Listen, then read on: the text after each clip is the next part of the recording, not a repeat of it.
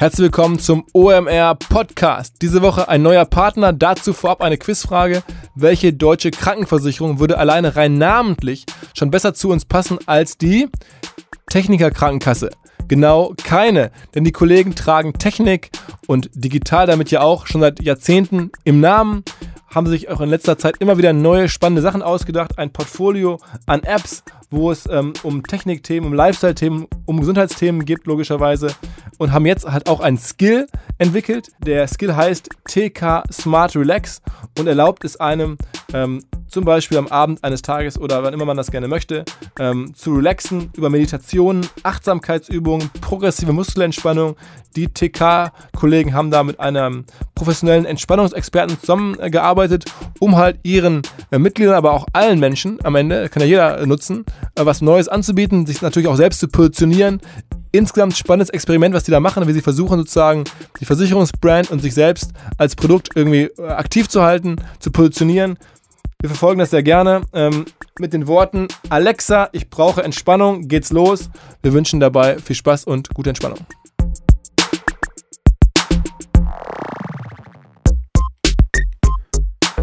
Herzlich willkommen beim OMR Podcast mit Philipp Westermeier. Diese Woche ein Gast aus Berlin, der früher mal in Hamburg war, den ich schon seit ganz, ganz vielen Jahren in der Medien- und äh, Digitalwelt beobachte, verfolge. Er war früher mal bei Gruner. Hier ist Christoph Käse. Hi Christoph. Ja, hi, danke für die Einladung. Freue mich dabei zu sein. Ja, sehr gerne. Ähm, ich habe ja gerade schon gesagt, wir haben so gewisse Parallelitäten in unserer, äh, nicht Parallelitäten, aber Ähnlichkeiten in unserem Lebenslauf. Du warst auch ganz früher mal bei Bertelsmann und mal bei Gunnar und Jahr, korrekt? Ja, genau so war es. Ich war ganz lange bei Gruner und Jahr und bei Bertelsmann. Ich habe da wirklich mein Berufsleben angefangen. Ich habe da als Journalistenschüler begonnen in der Henry-Nannen-Schule, bin dann Vorstandsassistent geworden, habe dann bei der Hamburger Morgenpost gearbeitet, war dann Kommunikationschef, bin dann zur Berliner Zeitung gegangen und war dann bei der Financial Times Deutschland und dann erst bin ich zu Springer gewechselt. Ah, siehst du, also das, das, da haben wir eine gewisse Ähnlichkeit, aber bei dir, Springer ist sozusagen das, das neue große Kapitel, das ja bis heute eigentlich andauert. Ähm, du bist jetzt ja sozusagen immer noch ähm, in einem, in einer, für eine Firma tätig, die zu Axel Springer gehört, korrekt? Richtig, genau. Also ich war lange äh, bei Springer im Konzern, der sich natürlich durch die Digitalisierung sehr verwandelt hat. 80 Prozent der Ergebnisse bei Springer sind heute äh, digital. Dadurch hat sich auch das Unternehmen sehr stark verändert. In, Im Konzern selber, in der AG, heute SE, gibt es gar kein operatives Geschäft mehr in dem Sinne, sondern es ist eine Flottille von über 200 Firmen. Äh, ich selber wollte immer schon mal unternehmerisch tätig werden und habe mit Springer dann, nachdem ich dort lange als Executive Vice President gearbeitet habe, Anfang vergangenen Jahres, Anfang 2017 eine eigene Firma gegründet. Das geht äh, bei Springer, was ich gut finde. Und diese Firma gehört zu 60 Prozent Springer und zu 40 Prozent dem Management. Und äh, tolle Sache, dass man sich in, innerhalb eines Unternehmens beteiligen kann kann, doch mit nennenswerten Anteilen an einem Startup. Und was macht ihr jetzt genau? Was macht die Firma? Wir helfen Unternehmen äh, bei der digitalen Transformation. Dadurch, dass Springer eines der wenigen Unternehmen in Deutschland ist, das die digitale Transformation wirklich bewältigt hat. Also wie gesagt, 80 Prozent des operativen Ergebnisses, über 70 Prozent des Umsatzes sind heutzutage digital, davon der allergrößte Teil disruptiv, also aus Geschäftsmodellen, die das Kerngeschäftsmodell frontal angegriffen haben. Deswegen wenden sich viele andere Unternehmen an Springer und fragen, wenn ihr das bei euch so gut gemacht habt, könnt ihr uns auch bei der digitalen Transformation helfen? Diese Nachfrage war doch so erheblich, dass wir beschlossen haben, daraus dann ein eigenes Geschäftsmodell zu gründen. Das machen wir heute. Wir unterstützen mittlerweile Dutzende von Firmen aus allen erdenklichen Industrien bei der digitalen Transformation. Und was sind immer so die ersten zwei, drei Kern Tipps oder Empfehlungen, da kann man das so pauschal wahrscheinlich sagen, aber wenn du jetzt gefragt bist, was bei, bei Springer die, der wichtigste, die wichtigsten zwei, drei Erfolgsfaktoren oder Maßnahmen, was wäre das? Also jeder Kunde ist anders, jedes Problem ist anders gelagert. Aber wenn man, und die Frage ist völlig berechtigt, nach Gemeinsamkeiten sucht, dann ist es zunächst einmal wichtig, dass in den Köpfen ein Wandel stattfindet. Das kann man sagen, ist bei vielen Unternehmen heute schon der Fall. In vielen Vorständen, Aufsichtsräten, in vielen Eigentümerkreisen hat ein Umdenken eingesetzt. Digitalisierung ist nicht mehr am weiten Horizont und nicht mehr richtig ernst zu nehmen. Die Zeiten sind vorbei, sondern es wird jetzt schon massiv drüber nachgedacht. Digitalisierung, was heißt das für uns? Wie können wir das bei uns umsetzen? Das gesagt habend, haben viele Unternehmen strategische, auch analytische Unsicherheit. Manches ist versucht worden. Viele Unternehmen haben in den vergangenen Jahren auch mit vielen Digitalprojekten schon einiges angestoßen, oft nicht wirklich mit befriedigendem Erfolg. Dann dann sofort die Frage, was müssen wir strategisch anders machen.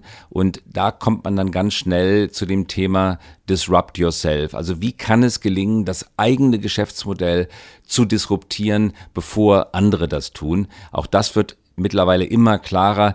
Die Disruption findet überall von alleine statt und die Frage, äh, die sich für jeden stellt, ist, möchte ich selber der Disruptor sein oder lasse ich mich nur disruptieren? Also wie kann dieses Selbstdisruptieren funktionieren? Darauf sind wir spezialisiert. Wir äh, kümmern uns weniger oder eigentlich kaum um die sogenannte evolutionäre Digitalisierung, also bestehende Prozesse effizienter, kosteneffizienter zu machen, sondern fast ausschließlich um disruptive Innovation. Jetzt ähm, Springer, hast du ja gerade schon erzählt, ist eines der großen Beispiele für Firmen, die das äh, schon ganz gut bewältigt haben, diese Transformation. Wen gibt es denn noch so, den man vielleicht jetzt äh, in der Medienbranche oder generell noch nicht so landläufig kennt?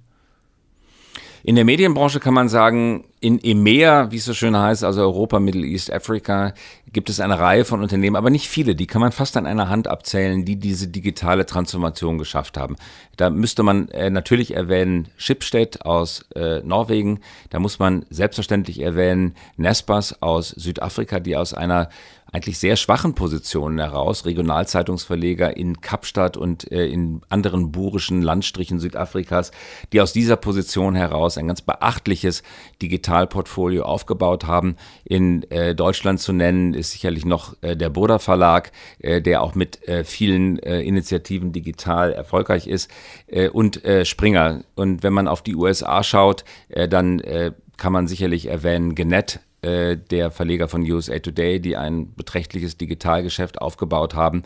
Aber dann wird es auch schon dünn. Das bedeutet nicht, dass nicht viele andere Verlage auch ihr Stammgeschäft erfolgreich digitalisiert hätten, ohne Frage. Vielen ist das mittlerweile gelungen, eine große Reichweite digital aufzubauen. Bloß die Tragödie sozusagen der Digitalisierung journalistischer Geschäftsmodelle besteht eben darin, dass man die Reichweite, die man digital erzielt, heute wesentlich schlechter monetarisieren kann, als man sie damals in Printzeiten monetarisieren könnte. Es ist heute so, dass YouTube mehr an dem verdient, was wir verdienen all, wenn wir äh, Inhalte auf Videos auf YouTube hochladen. Das gleiche gilt äh, für Facebook. Artikel, die man auf Facebook stellt als Verlag, werden von Facebook selber höher monetarisiert als von demjenigen, der sie hochgeladen hat. Und man muss auf diesen Plattformen tätig sein, weil dort heute äh, natürlich der Traffic ist. Es wird immer schwieriger, Traffic auf die eigene Webseite, auf die eigene App zu bekommen. Man muss auf Plattformen hochladen, bekommt von den Plattformen aber tatsächlich dann nur ein kleinen Bruchteil dessen, was man ähm, äh, früher mal verdient hat. Und deswegen sind auch hochdigitalisierte Verlage die ihr Stammgeschäft digitalisiert haben, nicht davor gefeit, in äh, Schrumpfkurven zu kommen, äh, vielleicht sogar äh, ihre Existenz bedroht zu sehen, weil sich mit der Monetarisierung von journalistischen Inhalten im Netz äh, leider nicht so viel Geld verdienen lässt, wie man das äh, vorher mal erwartet hatte. Und sagen wir, außerhalb von Medien, ihr habt jetzt ja nicht keinen, keinen reinen Medienfokus, glaube ich, bei eurer Beratung. Nein. Ähm, Gibt es da andere Firmen aus anderen Branchen, wo du sagst, die haben auch da die digitalen Herausforderungen gut gemeistert? Ja, die gibt es ohne Frage. In der Tat, wir haben keinen Medienfokus. Es melden sich äh, viele, viele Unternehmen aus allen erdenklichen Branchen. Medien sind eigentlich äh, nur einige wenige dabei. Ähm, wir arbeiten zusammen mit Automobil, Automobilzulieferern, äh, sogar mit äh, Kosmetik, äh, Skincare, Logistik, Handel, ganze Reihe von Branchen. Wer hat das gut bewältigt? Was, was mich freut, ist, dass in Deutschland wirklich ein Ruck durch das Land gegangen ist, was Digitalisierung angeht. Nehmen wir zum Beispiel die Automobilindustrie. Die Automobilindustrie hat über viele Jahre die Digitalisierung nicht wirklich ernst genommen und jetzt gibt sie aber wirklich Gas bei dem Thema. Das ist noch nicht vielleicht so hundertprozentig erkennbar, wenn man die Autos sieht, die jetzt in der Entwicklung sind.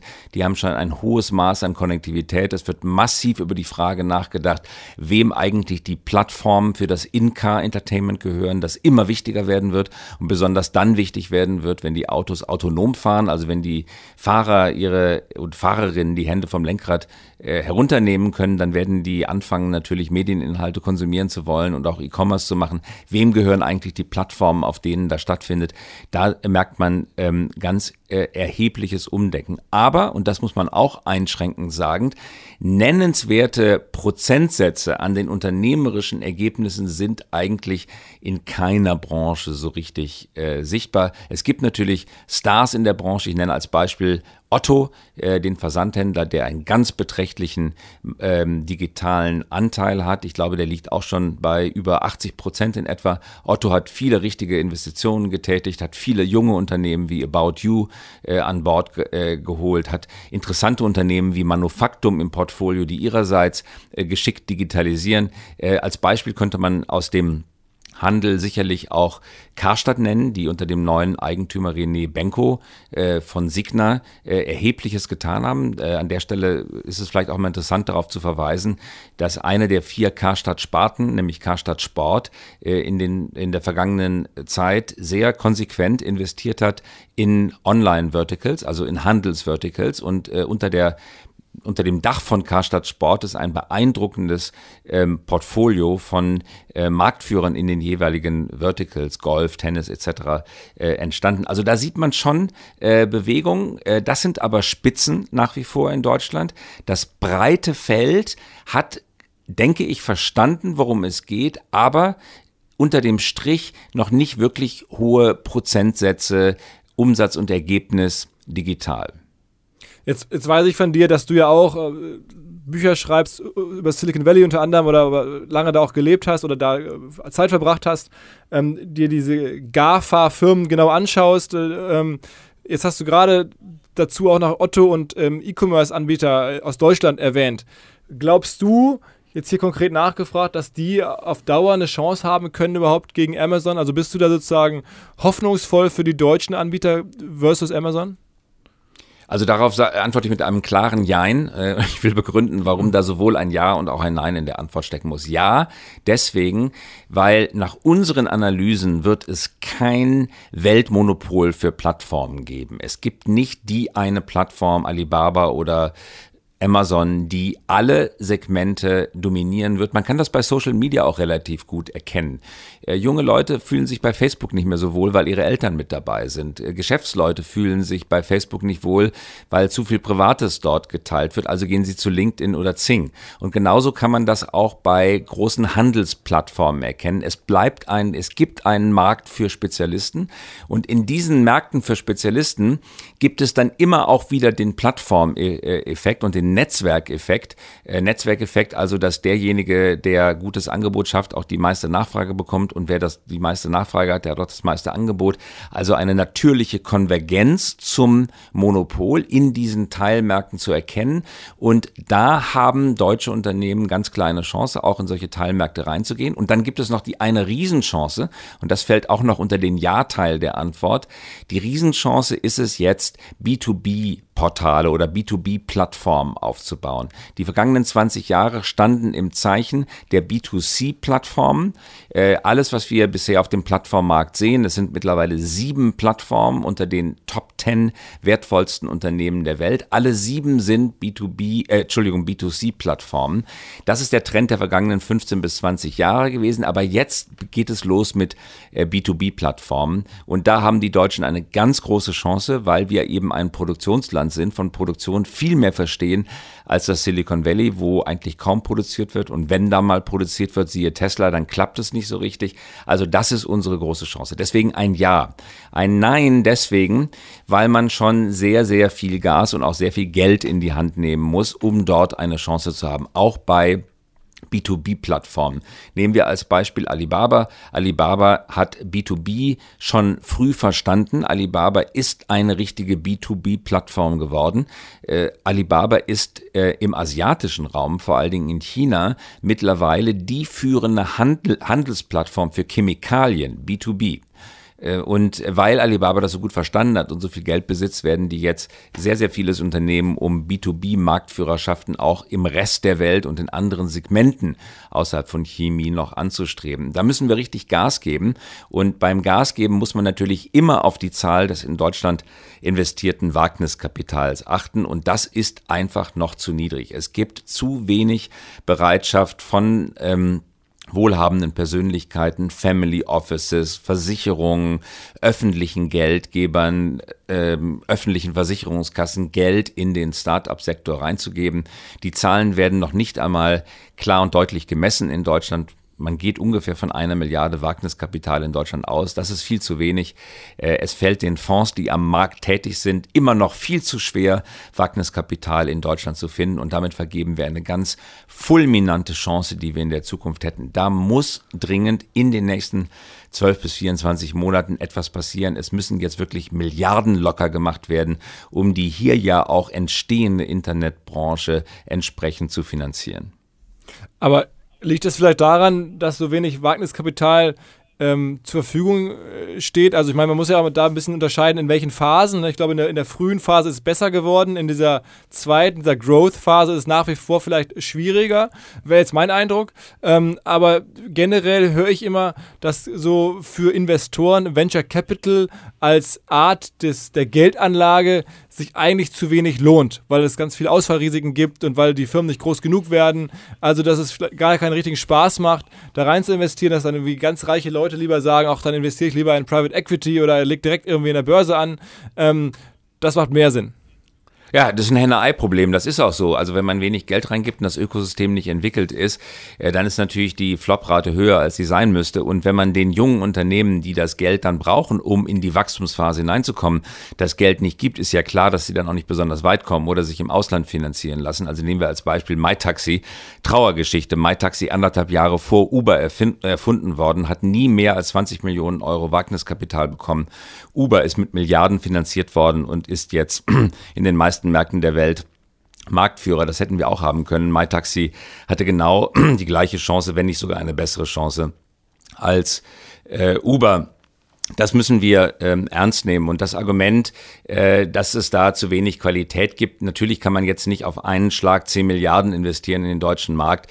Aber meine Hypothese wäre, wenn es jetzt gelänge, in den folgenden fünf Jahren jeweils zu verdoppeln, eine Milliarde, zwei Milliarden, dann auf vier Milliarden, acht Milliarden, 16 Milliarden und dann vielleicht auch 32 Milliarden, dann haben wir eine ganz gute Chance, ähm, Geld in den Markt hineinzustecken, ohne dass es zu ähm, ähm, Blasenbildung oder unnötigen Verwässerungseffekten kommt.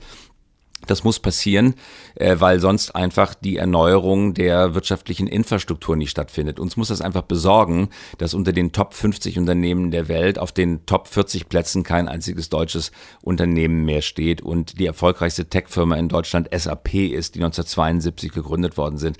Dabei kann es nicht bleiben. Gut, es ist nicht die Aufgabe des Privatinvestors, solche gesamtwirtschaftlichen Probleme zu lösen. Das sei gerne zugestanden. Aber es ist eben auch sehr kurzsichtig, wenn Versicherungen oder Privatleute sagen, ich gebe da kein Geld rein. Sie müssen einfach aktiv helfen, das Ökosystem weiterzuentwickeln. Und wenn man Geld investiert und guten Leuten auch die Möglichkeit gibt, äh, Finanzierungen voranzutreiben, äh, dann äh, schadet das niemand. Ich will als ein Beispiel vielleicht mal Relayer nennen. Relayer ist eines der erfolgreichsten deutschen IoT-Startups. Die haben eine Bewertung von dreistelliger Millionenzahl mittlerweile. Also, und wer sind die großen Investoren? Die großen Investoren kommen mal wieder aus Amerika. Wo sind die entstanden?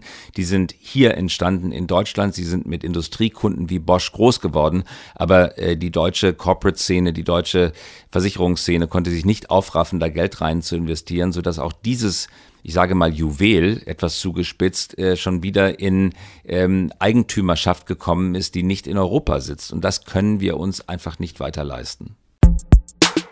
Ganz kurze Unterbrechung und Hinweis auf einen neuen Podcast, den unsere Kollegen und Freunde bei Facebook gelauncht haben. Der Podcast heißt das Facebook Marketing Update und es geht, wie der Name schon sagt, um Tipps, Tricks, Kniffe des Marketings, wie man modern angreifen kann im Marketing auf den Plattformen von Facebook und Instagram.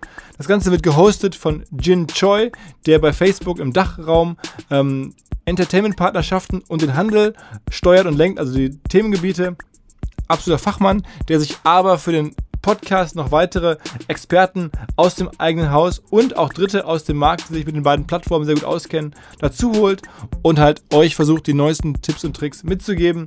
Wer das Ganze mal hören will, mal ausprobieren möchte, ähm, sozusagen Fa Facebook News aus erster Hand, das geht ähm, auf allen relevanten Plattformen, iTunes, Spotify, Soundcloud, sogar als Video-Update auf Facebook.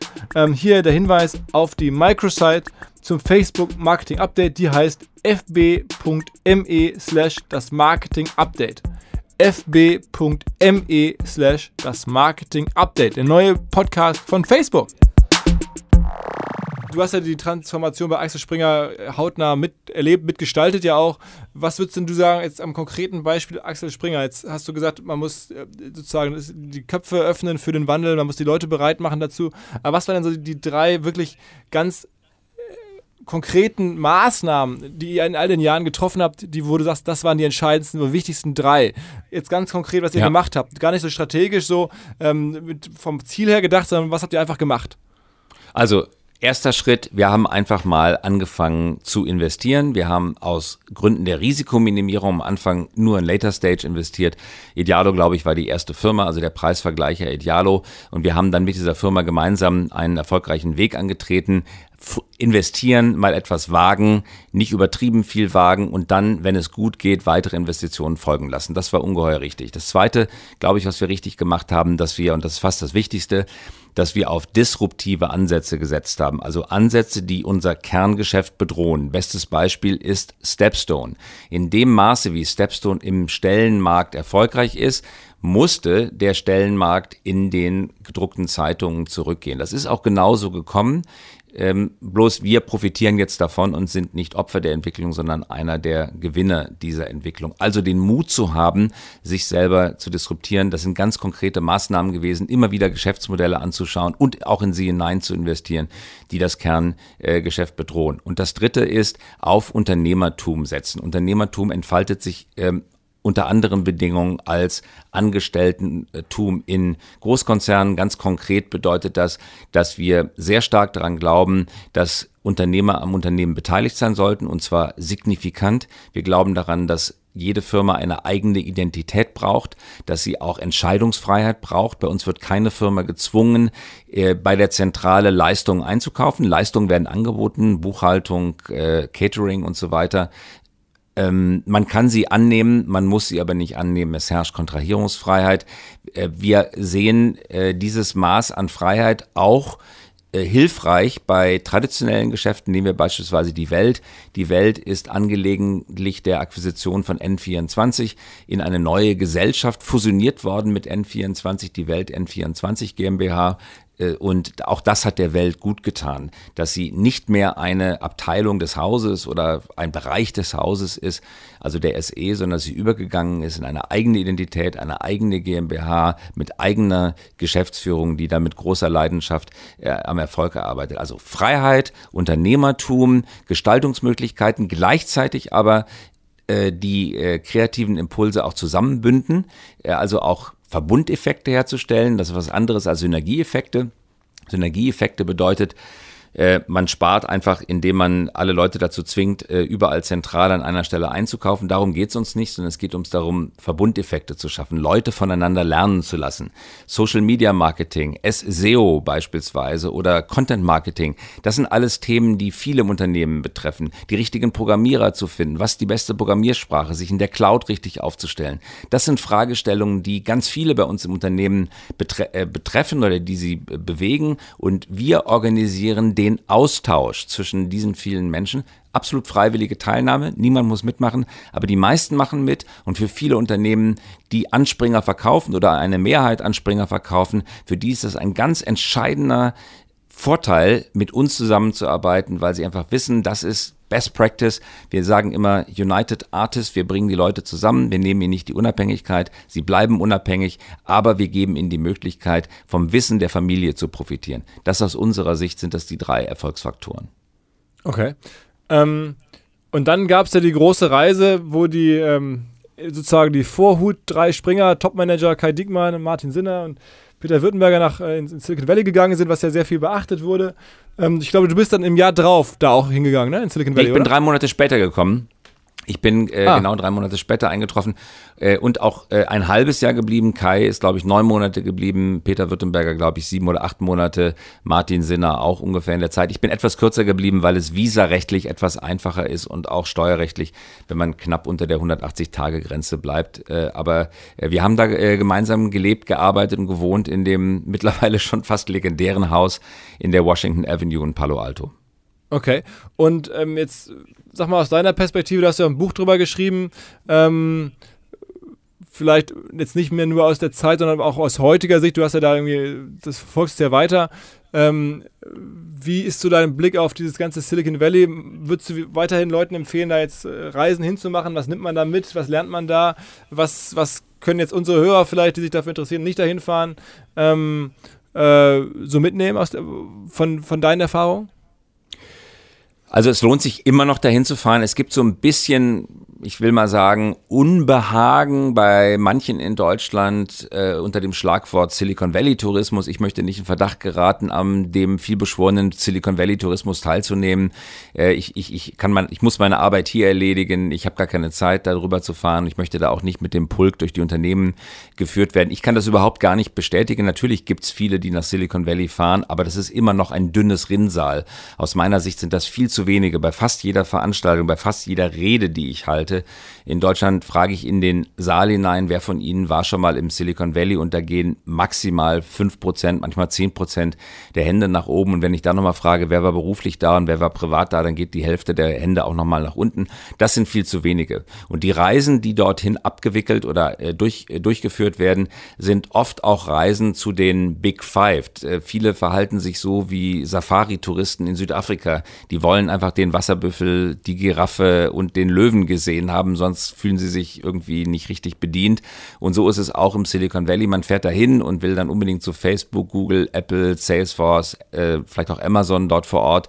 Ähm, das ist auch ganz gut und richtig, dass man sich das anschaut. Bloß auch diese Unternehmen sind mittlerweile ja etabliert und auch vergleichsweise alt nach Silicon Valley Standards. Vieles von denen kennt man schon. Das wirklich Spannende, was dort stattfindet, sind die neuen Unternehmen, die ein bis zwei, vielleicht auch drei Jahre auf dem Buckel haben, mehr noch nicht, die frisch und agil mit komplett neuen Ideen, oft auch disruptiv auf die bisherigen ähm, großen Player, GAFA, äh, zugehen, auf sie losgehen. Das ist das Spannende. Das ist der Blick zur Windschutzscheibe hinaus, statt äh, Blick in den Rückspiegel ohne jetzt den Großen unter, unterstellen zu wollen, dass, dass sie nur nach Rückspiegel steuern. Aber ich glaube, die wirklich wichtige Innovation, die sieht man immer, wenn man die jüngsten Startups sieht. Und solche Reisen sind schwierig vorzubereiten. Wir machen das übrigens auch mit Kunden ähm, ziemlich häufig. Wir bereiten dann, ich weiß, wie viel Mühe das ist, genau immer die richtigen Startups zu finden.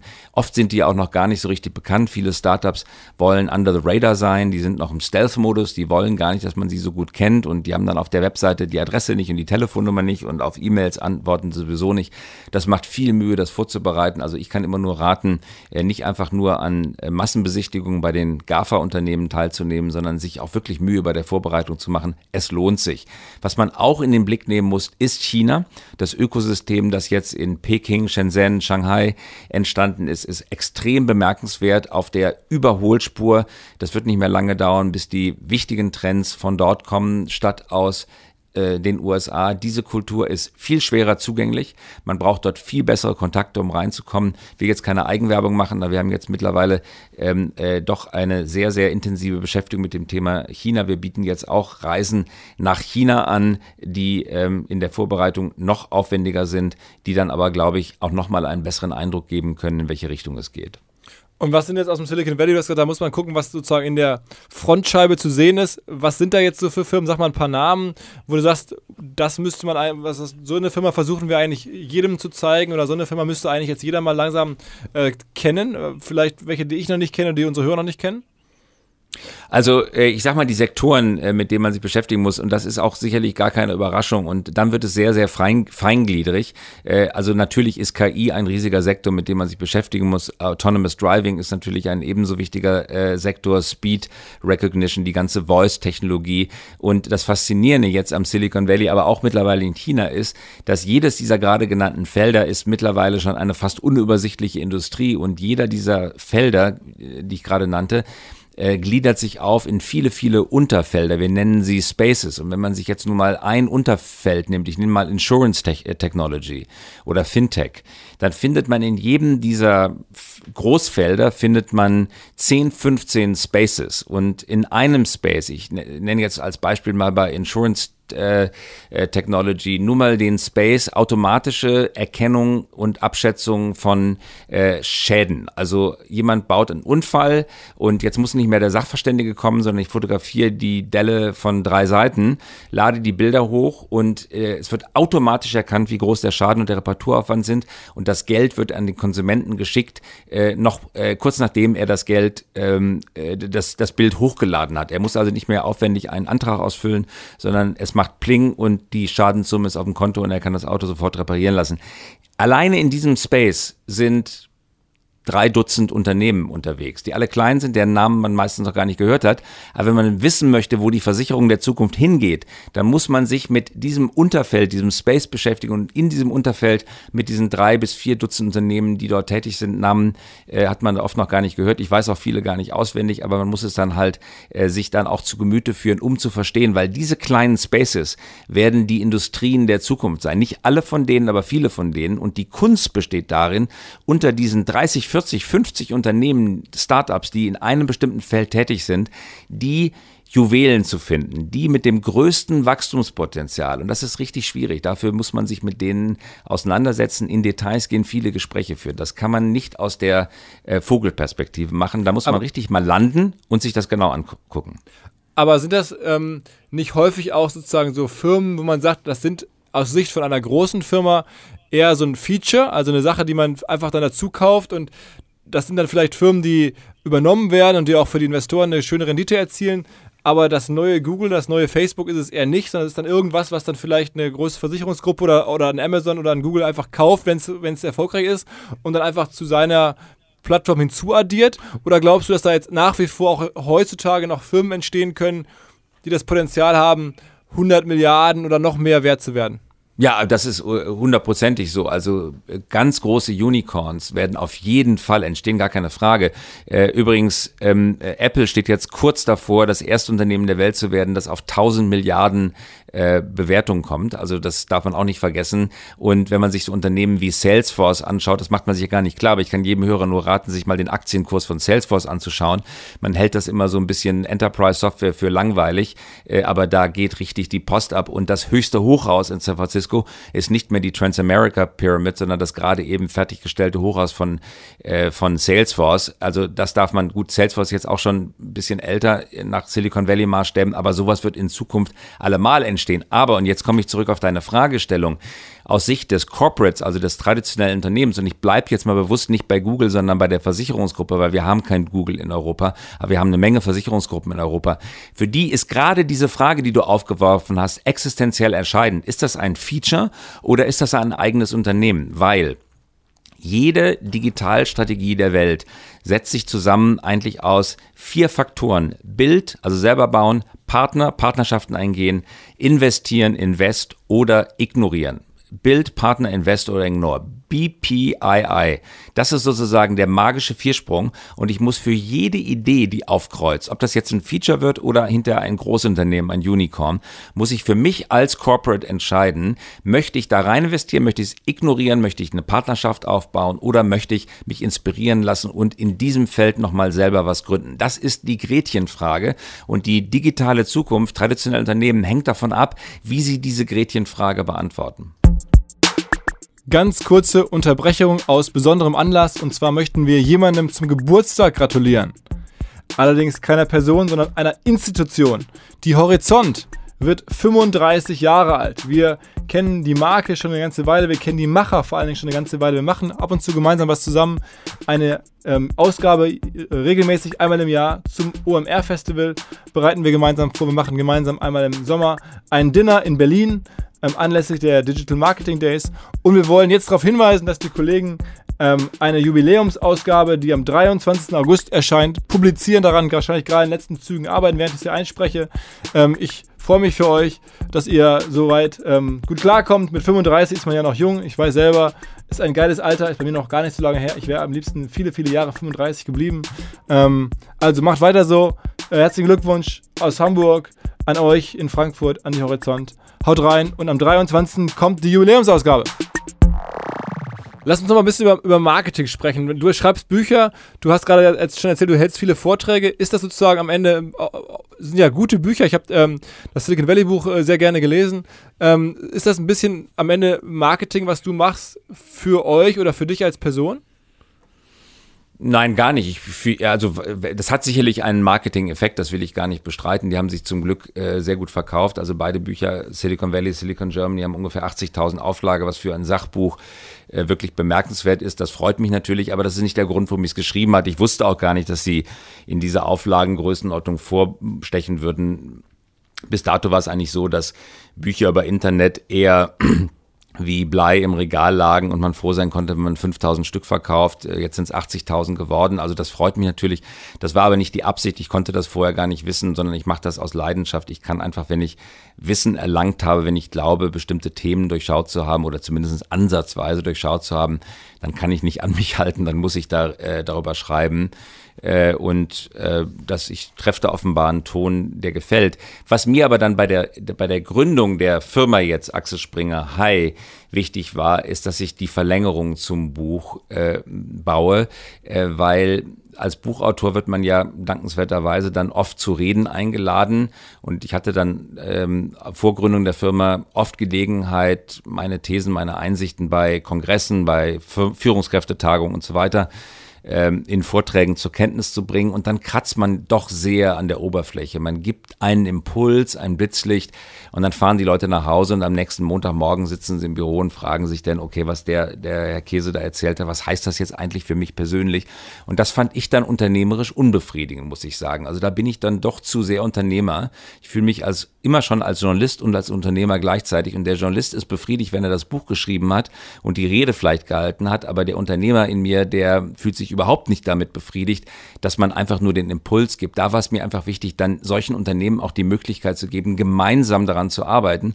Und das war mein Impuls mit Springer gemeinsam und mittlerweile mit äh, 40 tollen Kollegen hier diese Firma zu betreiben, äh, weil, weil ich einfach Lust verspürte, äh, diese Reise weiter zu begleiten und Ideen tatsächlich bis zu ihrem unternehmerischen Ende zu bringen. Wir haben jetzt äh, schon eine ganze Reihe von äh, Unternehmen, mit denen wir äh, selber wirklich auch Produkte bauen. Äh, wo, also nicht wir, sondern immer in Partnerschaft mit dem Kunden, äh, Produkte bauen, auf den Markt bringen, auch, auch Firmen gründen. Und wenn das dann Erfolg hat am Markt und man sieht, ach, da hat man richtig gedacht, da war die Analyse richtig, da hat das Team, da hat sich was geändert in den Köpfen, da ist Energie entstanden, äh, dann verschafft mir das, muss ich ganz ehrlich sagen, echt tiefe Befriedigung. Äh, insofern würde das Wort Marketing äh, zu kurz greifen, auch wenn ich gar nicht in Abrede stellen möchte, dass es natürlich einen gewissen Marketing-Effekt hat. Ähm, wie ist eigentlich sozusagen diese 80.000 Bücher, das ist ja echt, sagen wir mal, wenn man sich mit dem Buchmarkt nur ein bisschen auskennt, trotzdem erkennt man sofort, das ist recht viel. Ähm, wie ist es denn passiert? Also ich meine, warum, also es kann ja nicht nur der Inhalt sein, weil die Leute erkennen den Inhalt ja vorab nicht. Also ähm, was hast du gemacht oder was habt ihr gemacht, damit diese Bücher so gut laufen? Also war das dein Name, weil du schon sozusagen in der Branche über die redaktionelle Arbeit und journalistische Arbeit einen Namen hattest oder ähm, habt ihr da irgendwelche Maßnahmen getroffen, damit Nein, deine Bücher nicht. so gut laufen? Nein, gar nicht. Also äh, der Name, vielleicht bin ich man, manchem Leser als Journalist bekannt, aber ich habe ja vorher eigentlich über andere Themen geschrieben. Ich habe über Politik geschrieben. Das ist jetzt auch Silicon Valley ist mein äh, ich glaube, äh, drittes Buch gewesen. Ich hatte vorher zwei andere Bücher geschrieben, die nicht so gut gelaufen sind. Das eine war eine leidenschaftlich geschriebene Verteidigung der Marktwirtschaft, nannte sich Rettet den Kapitalismus. Das andere war das Ergänzungsbuch dazu, ein Buch über Verantwortung, weil kein, keine Marktwirtschaft ohne Verantwortung. Das hieß äh, Verantwortung jetzt, also ganz andere Themen. Ich war eigentlich neu auf dem Digitalthema Ähm, und ähm, ist ein klassischer Longseller. Äh, und ich glaube, äh, der Grund, warum es so gut gelaufen ist, es hat sich rumgesprochen unter äh, vor allen Dingen Menschen in Unternehmen, die ihre Unternehmen voranbringen wollen. Und es ist eben ein in Reportagestil erzähltes Buch, ist also rein stilistisch gesehen eine Mischung aus Reportage und Reflexion. Das gibt es nicht so oft. Viele Sachbücher werden sehr sachlich geschrieben und äh, viele Fachbücher sind sehr trocken und gar nicht anschaulich. Ich bediene mich des Stils der Reportage, kann ich auch ganz gut, weil ich war mal auf der Henry-Nannen-Schule, habe ich das gelernt äh, und baue eben Reflexion ein. Und die reflektierte Reportage mit erkennbarer Haltung des Autoren, übrigens auch in Ich-Form geschrieben. Das ist das erste Buch, Silicon Valley ist das erste Buch, das ich in der ersten Person geschrieben habe, auf Anraten meines Verlegers. Hatte auch recht mit gehabt. Die Bücher davor waren in der dritten Person geschrieben. Die erste Person ist viel authentischer, steckt ganz viel Persönliches in den Büchern drin. Ich glaube, diese Kombination kombiniert mit ich behaupte, fundiertem wirtschaftlichen Sachverstand hat eben Leser angezogen und äh, der größte Buchhändler übrigens ist Amazon gewesen. Also der, der, der klassische Verkauf, man bringt ein Buch zur Frankfurter Buchmesse raus, meine Bücher erscheinen immer im Herbst, hat sich so eingependelt äh, und dann kommt es im Buchhandel und dann sind sie acht Wochen später dann auch wieder aus dem Buchhandel verschwunden. Äh, das äh, ist, ich bin da zwar auch im Buchhandel, aber das ist für den Erfolg meines Buches nicht das Entscheidende gewesen. Für mein Buch waren tatsächlich die Amazon-Verkäufe, weil Amazon das Buch halt immer äh, vor, vorhält. Äh, und ähm, der Buchhandel eben nur für kurze Zeit. Bei Silicon Germany, wenn ich das noch anfügen darf, ist noch ein ganz interessanter Effekt aufgetreten.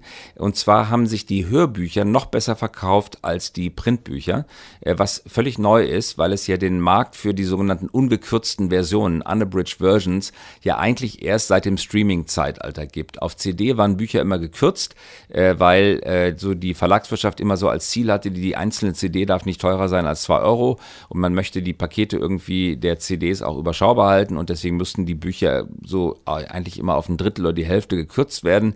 Und ein Buch, das man kürzen kann, ist irgendwie kein richtig gutes Buch, weil ein Buch sollte immer genauso lang sein, wie es sein sollte.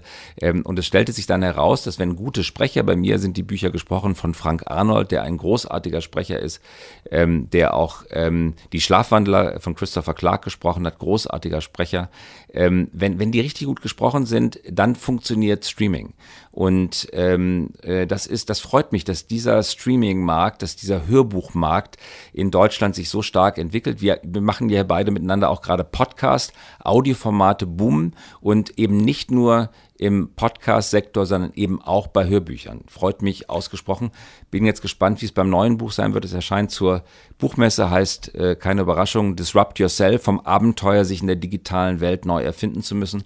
Auch da natürlich wieder von Frank Arnold eingesprochen, eine ungekürzte Hörbuchausgabe. Okay.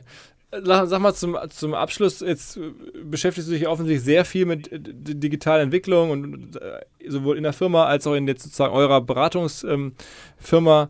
Ähm, ähm, ist denn, bist denn du jetzt sozusagen mit Blick auf, auf Deutschland oder auf Europa ähm, eher positiv und, und, und, und, äh, ziemlich sicher, dass es gut klappt? Äh, oder bist du eher skeptisch und machst, hast da wirklich Sorgen? Und jetzt keine Antwort nach dem Motto, ich mache mir große Sorgen, ihr müsst alle von mir beraten werden, sondern mal so eine. eine nein, nein, ich bin positiv. Ich bin positiv. Also wenn wir jetzt, wenn wir das jetzt mal mit der Sprache der Finanzfachleute ausdrücken, dann ist Europa ein undervalued asset.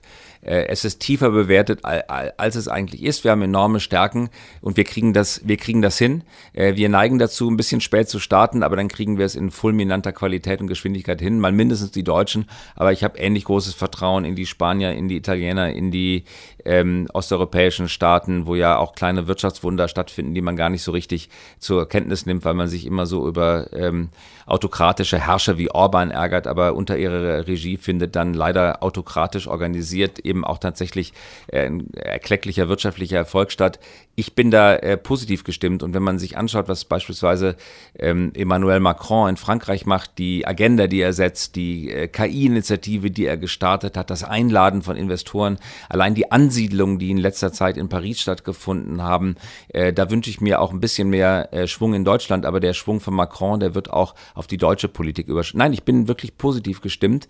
Äh, wir, wir kriegen das hin, sonst wäre ich auch vielleicht im Silicon Valley geblieben und ich muss auch ganz ehrlich zugeben, das vielleicht auch noch zum Abschluss, ich habe in mir auch so eine kleine patriotische Ader. Ich möchte einfach, dass wir Europäer das hinbekommen. Unser Gesellschaftsmodell, Gerechtigkeit, Ausgleich bei gleichzeitigem Leistungswillen gefällt mir einfach viel besser als dieser nackter dieser nackte, pure Kapitalismus an anderen Orten der Welt, äh, das, das möchte ich nicht. Und deswegen möchte ich auch dazu beitragen, dass, dass wir das schaffen. Und, und, und wir schaffen das. Und was ich immer wieder feststelle, dass gerade in der Start-up-Szene, gerade in vielen mittelständischen Unternehmen, aber auch in Großunternehmen, gibt es diesen Impuls. Das ist vielleicht kein deutscher Patriotismus, aber es ist ein europäischer Patriotismus. Und den finde ich gut und gesund und lobenswert. Wir kriegen das hin, wir sind stark, wir schaffen das, wir machen den Rücken gerade, wir packen an äh, und das schulden wir irgendwie unseren Kindern, dass wir nicht irgendwie alle wegziehen und äh, die Region hier in diesem wunderbaren Europa irgendwie äh, menschenleer aussterben lassen. Und dazu, äh, dazu gehöre ich, dazu gehöre ich, dass die Stimmung, die in Berlin Mitte herrscht, äh, und da bin ich voll verwurzelt, da fühle ich mich wohl. Das ist ja mal wahrscheinlich das, das, das äh, äh, tiefgründigste und, und, und visionärste äh, Schlussstatement, was wir hier äh, in den letzten zwei Jahren Podcast gehört haben. Also insofern, ähm, ja, danke dir für, fürs Mutmachen, für den Optimismus und ein bisschen für die Einschätzung, äh, für, für die Beschreibung so deiner ähm, Situation, was du so tust oder dein Blick auf die Welt. Ähm, ja, danke dir fürs Gespräch. Ja, herzlichen Dank, hat riesen Spaß gemacht. Auf bald. Alles klar. Ciao, ciao. Ciao. Ganz kurz, bevor alles vorbei ist, ihr wisst schon, was ich jetzt sagen möchte. Ein lauer Spätsommerabend in Köln am Rhein im Bootshaus. Musik von Oli P., Sammy Deluxe, Gigi D'Agostino. Ganz, ganz viele coole Leute, Freunde, Kollegen, Bekannte, Partner aus der Digital-Marketing-Szene. Das alles gibt's am Abend des 12. September, am Abend des ersten Messetags. Ähm, der Demexco, wir machen die OMR Aftershow. Ich weise regelmäßig darauf hin, unsere Stammhörer werden es wissen. Wer Bock hat, meldet euch, kauft euch ein Ticket, meldet euch bei uns. Wir kriegen euch da rein, wir wollen euch da haben am 12. September in Köln. Viel Spaß und bis bald!